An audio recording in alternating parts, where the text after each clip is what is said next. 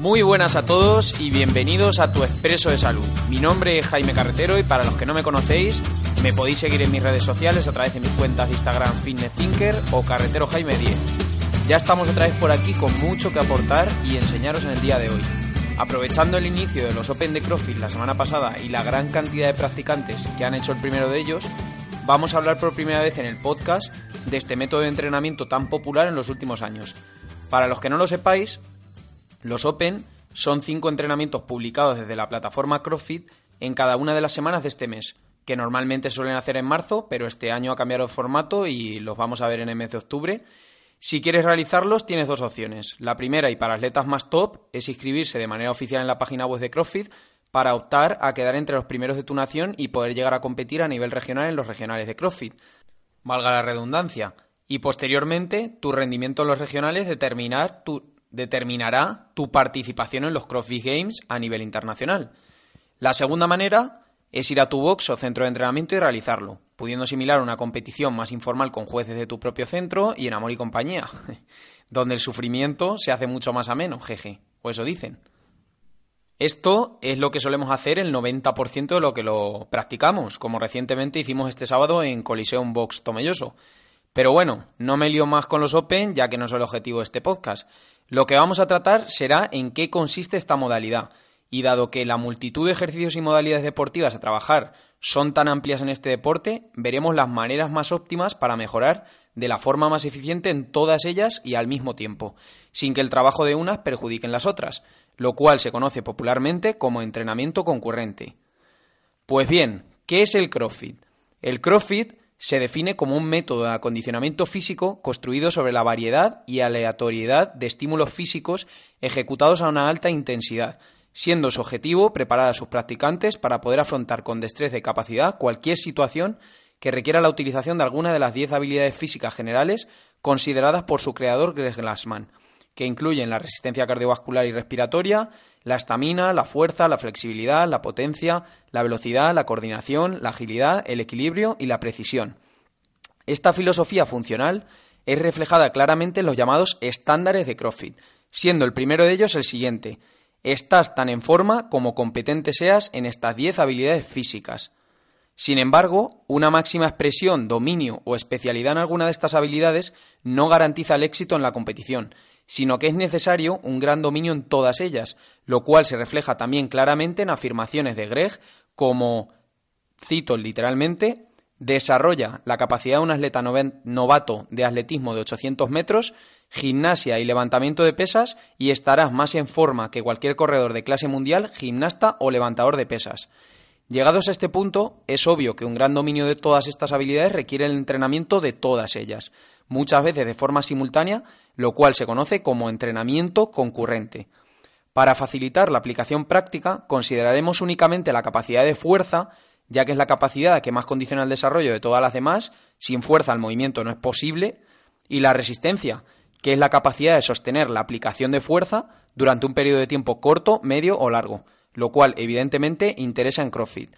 Además, la mayor parte de literatura científica considera el entrenamiento concurrente en base a estas dos capacidades. Pues bien, ¿qué efectos provoca este entrenamiento concurrente? De manera simplista y acudiendo al refrán español, frases como quien mucho abarca poco aprieta podrían reflejar lo que ocurre si queremos entrenar muchas capacidades al mismo tiempo. Aplicando esta racionalidad simplista, sin dejar de lado las metáforas, podríamos comparar nuestras capacidades con bidones de agua y nuestro rendimiento con la cantidad de agua de los mismos. Cuanta más agua, más rendimiento. Sin embargo, únicamente disponemos de 500 mililitros de agua diarios para repartir en cada bidón. Si queremos mejorar cinco capacidades al mismo tiempo, tendremos que repartir esos 500 mililitros en cinco bidones, y nuestras ganancias diarias serán de 100 mililitros en cada una de las capacidades a trabajar, o de un quinto del total diario. Obviamente la realidad no es tan simple, aunque creo que como punto de partida mejorará la compresión inicial.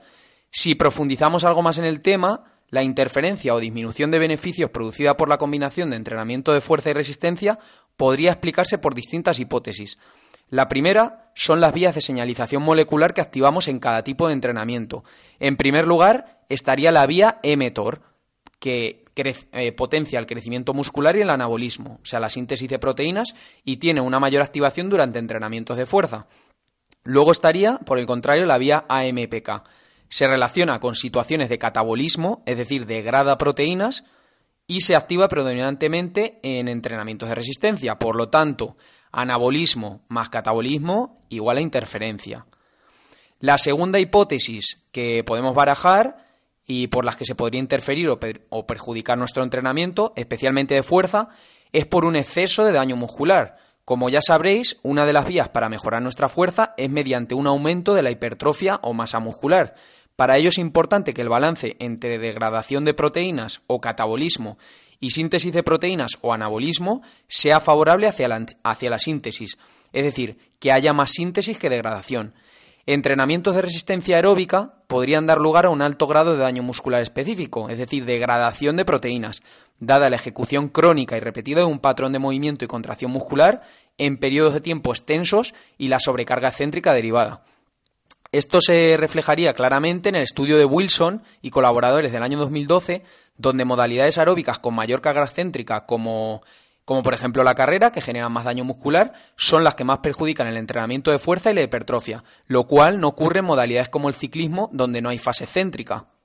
Llegamos a la tercera vía explicativa. Como tercer factor tenemos el concepto de hormesis, que hace referencia al concepto de que, según la exposición crónica que hayas tenido a un determinado agente estresante, en este caso el entrenamiento, mayor será tu capacidad de soportarlo y mayor cantidad del mismo se necesitará para provocar un desequilibrio en tu organismo. Extrapolado el entrenamiento de una capacidad, como por ejemplo la fuerza, cuanto más experto y entrenado estés en la misma, mayor será la carga de trabajo que necesites para mejorar o para que suponga una dosis hormética. Probablemente un atleta novato se beneficie más del entrenamiento concurrente ya que la dosis de carga necesaria para mejorar será menor, tanto en fuerza como resistencia, por lo que será más fácil dar un buen estímulo a ambas capacidades dentro del mismo entrenamiento. Recurriendo de nuevo a la comparación metafórica de los bidones de agua, podemos comparar una dosis óptima de entrenamiento en llenar el bidón por encima de la mitad de su capacidad, mientras que por debajo de este límite supondría un estrés insuficiente, es decir, poca carga de entrenamiento, y por encima correríamos el riesgo de sobrepasar la capacidad del bidón, mucha carga de entrenamiento, desaprovechando esa cantidad de agua limitada diaria de la que disponemos. Además, nuestro nivel de rendimiento determinará la capacidad de nuestro bidón. Si tenemos dos bidones, por ejemplo, uno para fuerza y otro para resistencia, Quizá un atleta novato tenga 400 mililitros de capacidad en cada uno y el atleta experimentado los tenga de 700 mililitros de capacidad. Si disponemos de una carga de trabajo diaria de 500 mililitros, un reparto entre ambos bidones supondrá una dosis efectiva para nuestro atleta novato, siendo insuficiente para el, atleta experto. Perdón ya que, como os dije, necesitaríamos algo más de la mitad del bidón para empezar a producir adaptaciones y romper el equilibrio del organismo, por lo que solo estaríamos dando 250 mililitros y necesitaríamos 350 en el caso del atleta. Por lo tanto, bajo esta hipótesis, no se podría generalizar si el entrenamiento concurrente será favorable o perjudicial, y siguiendo uno de los principios básicos del entrenamiento, habría que individualizar cada paso particular cada caso particular al contexto, nivel o disponibilidad de tiempo de entrenamiento de cada persona. Sin embargo, posiblemente personas con menor nivel se beneficien en mayor medida de este tipo de entrenamiento y mejoren ambas, ambas capacidades de manera simultánea, como reflejan distintos estudios aplicando protocolos de CrossFit sobre personas físicamente activas, observando mejoras en periodos de únicamente cuatro semanas. Y tengo aquí un estudio del 2017 y otro de 2013 que lo reflejan claramente. Los que se de un nivel algo más avanzado quizá necesitéis más tiempo para observar beneficios y seguramente sean más reducidos. Entonces, si ya tengo cierto nivel, ¿cómo puedo gestionar estas interferencias para sacar el máximo partido al CrossFit o a un entrenamiento simultáneo de fuerza o resistencia? En primer lugar, debemos ser conscientes de la combinación de entrenamientos de fuerza y resistencia que más nos pueden perjudicar, ya que ambas capacidades se pueden manifestar en diferentes magnitudes e intensidades. No será lo mismo trabajar la resistencia con entrenamientos de muy baja intensidad que con sprint, del mismo modo que tampoco será similar trabajar con altas cargas y bajas repeticiones que al contrario, por lo que las interferencias tampoco serán similares. Varios autores han determinado que el mayor fenómeno de interferencia se produce cuando combinamos sesiones que buscan adaptaciones periféricas en el entrenamiento de fuerza, que sería la hipertrofia, cuando trabajamos con objetivo de hipertrofia, con un rango de 8-12 repeticiones más o menos, y eh, de resistencia en torno al 90-100% del consumo de oxígeno máximo en un trabajo de potencia aeróbica que podría situarse en torno a 1-6 minutos más o menos. Es decir, si combinamos hipertrofia en el trabajo de fuerza con trabajo de potencia aeróbica máxima en el trabajo de resistencia, tendríamos el, mayor fenómeno de interferencia. Por lo tanto, nuestra primera, nuestra primera opción será separar entrenamientos que busquen dichos objetivos, prioritariamente en días alternos y, en caso de no ser posible, doblando entrenamientos separados por periodos mínimos de 6-8 horas. En caso de no ser posible, ¿qué hacemos? Consideraríamos estas interferencias dependientes a cada hemisferio. Es decir, podríamos combinar entrenamientos de hipertrofia de hemisferio superior con entrenamientos de potencia aeróbica máxima de hemisferio inferior. Además, hay varios estudios que apoyan este efecto específico de la interferencia a los músculos a trabajar. Es decir, si trabajamos un trabajo de resistencia en las piernas, no tiene por qué afectar a los brazos, como por ejemplo en este estudio del año 2015 de Panisa y colaboradores, en el que un entrenamiento de bici no perjudicó la fuerza en un press de banca, pero sí en sentadilla trasera pero es que incluso dentro del mismo hemisferio, en este caso inferior, también se observan diferencias de interferencia en función de los similares que sean los gestos o músculos a trabajar. En el mismo estudio que os he comentado, un protocolo de bici afectó más la fuerza en la sentadilla que uno de carrera. Por ejemplo, seguramente porque la implicación de músculos como el cuádriceps y el tipo de contracción es más parecido entre la sentadilla y la bici que con la carrera, donde estos músculos actúan más de forma excéntrica y isométrica. Por lo tanto, Aquí tendría sentido, y lo plantearé como tercera y última alternativa, considerar la interferencia en función de los patrones de movimiento a trabajar, entre los que podemos encontrar empujes y tracciones para hemisferio superior y ejercicios dominantes de cadera, es decir, que se mueve más la cadera, o dominantes de rodilla, se mueve más la rodilla, para el hemisferio inferior. Por ejemplo, podrías combinar entrenamiento de tracciones y dominantes de rodilla de potencia aeróbica máxima con ejercicios como el remorgómetro con entrenamiento de fuerza, hipertrofia, de empujes, con ejercicios como press de banca, press militar, push jerk, etcétera, con dominantes de cadera, como sería peso muerto, arrancadas, cargadas, swing de kettlebell, donde el movimiento de la rodilla pues es mucho menor y no nos afecta esa interferencia de, haberlo trabajado en el trabajo de potencia aeróbica máxima. Personalmente, pues utilizo esta opción cuando la carga de entrenamiento es bastante alta y se hace complicado separar los contenidos de entrenamiento. Cuando dispones de menor tiempo, pues tienes que recurrir a este, a este método. Para verlo de forma mucho más clara, os voy a exponer de forma literal un ejemplo de entrenamiento concurrente, opción tipo 3. En la parte A vamos a trabajar empujes y dominantes de rodilla, en la parte de fuerza, ¿vale? Un básico de empuje introduciríamos al 70-95% de nuestra RM, como podría ser un jerk, un push press, un press de banca, etc. Introduciríamos como segundo ejercicio un básico de dominante de rodilla, entre el 70 y el 95% de la RM, igual, sentadilla trasera, frontal, con barra hexagonal, etc. Luego introduciríamos un tercer ejercicio que sería un accesorio de empuje, al 65-80% de tu RM más o menos, un press mancuernas, un press militar, etcétera y luego, como cuarto ejercicio, un accesorio dominante de rodilla, al 65-80% de RM, como una sentadilla búlgara, unas zancadas, etc. Y luego, en la segunda parte de la sesión, como en la primera hemos trabajado empujes y dominantes de rodilla, en la segunda, que sería la dedicada a la parte de la resistencia o del WOD de CrossFit que vamos a realizar, tendríamos tracciones y dominantes de cadera, pudiendo encontrar pues metodologías como por ejemplo un 21-15-9 de peso muerto, power clean, que sería cargada, y dominadas. 21-15-9 significa hago 21 pesos muertos, hago 21 power clean, hago 21 dominadas, hago 15 pesos muertos, hago 15 power clean, hago 15 dominadas y hago 9 de los tres ejercicios por último. Y luego otro ejemplo, pues tendríamos un unwrap de 15 minutos que consiste en hacer las máximas repeticiones y las máximas rondas de 5 slam ball clean, que sería cargadas con balón medicinal, 5 snatch con kettlebell y 5 chest to bar. Eso las máximas veces que podamos en 15 minutos.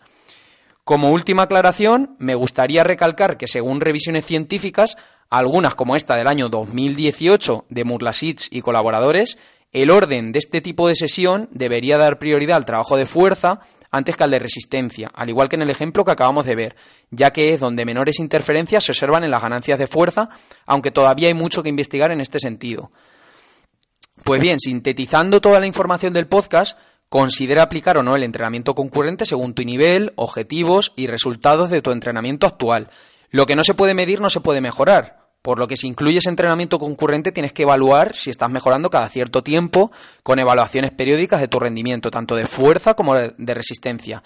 Si no es así, ajusta y modifica progresivamente tu entrenamiento, teniendo en cuenta lo que es óptimo desde un punto de vista científico y fisiológico. Obviamente, también tendrás que, encontrar un equilibrio con tus propias preferencias personales y posibilidades de adherencia. De nada sirve que yo te diga que debes separar los entrenamientos al menos 8 horas si solo dispones de un hueco al día para entrenar y quizá el estrés de modificar drásticamente tu método de entrenamiento y la no compatibilidad con tu estilo de vida pues haga que lo abandones o no estés motivado al 100% con el plan, limitando por tanto tus posibilidades de mejorar. Encuentra tu equilibrio, individualiza tu entrenamiento evalúa tus progresos y ajusta tus derrotas. Y hasta aquí el podcast de hoy. Espero que os haya gustado. Además, hoy estoy de buen humor y os he preparado unas infografías con el enlace de las notas del episodio donde se recogen los puntos claves de este podcast de una forma muy visual y sencilla. Ya tenía muchísimas ganas de hablar sobre entrenamiento concurrente y CrossFit, ya que es un mundo inexplorado científicamente en el que falta muchísimo que aprender y engloba tantísimos aspectos y posibilidades a considerar que podríamos hacer muchísimos podcasts abordándolos.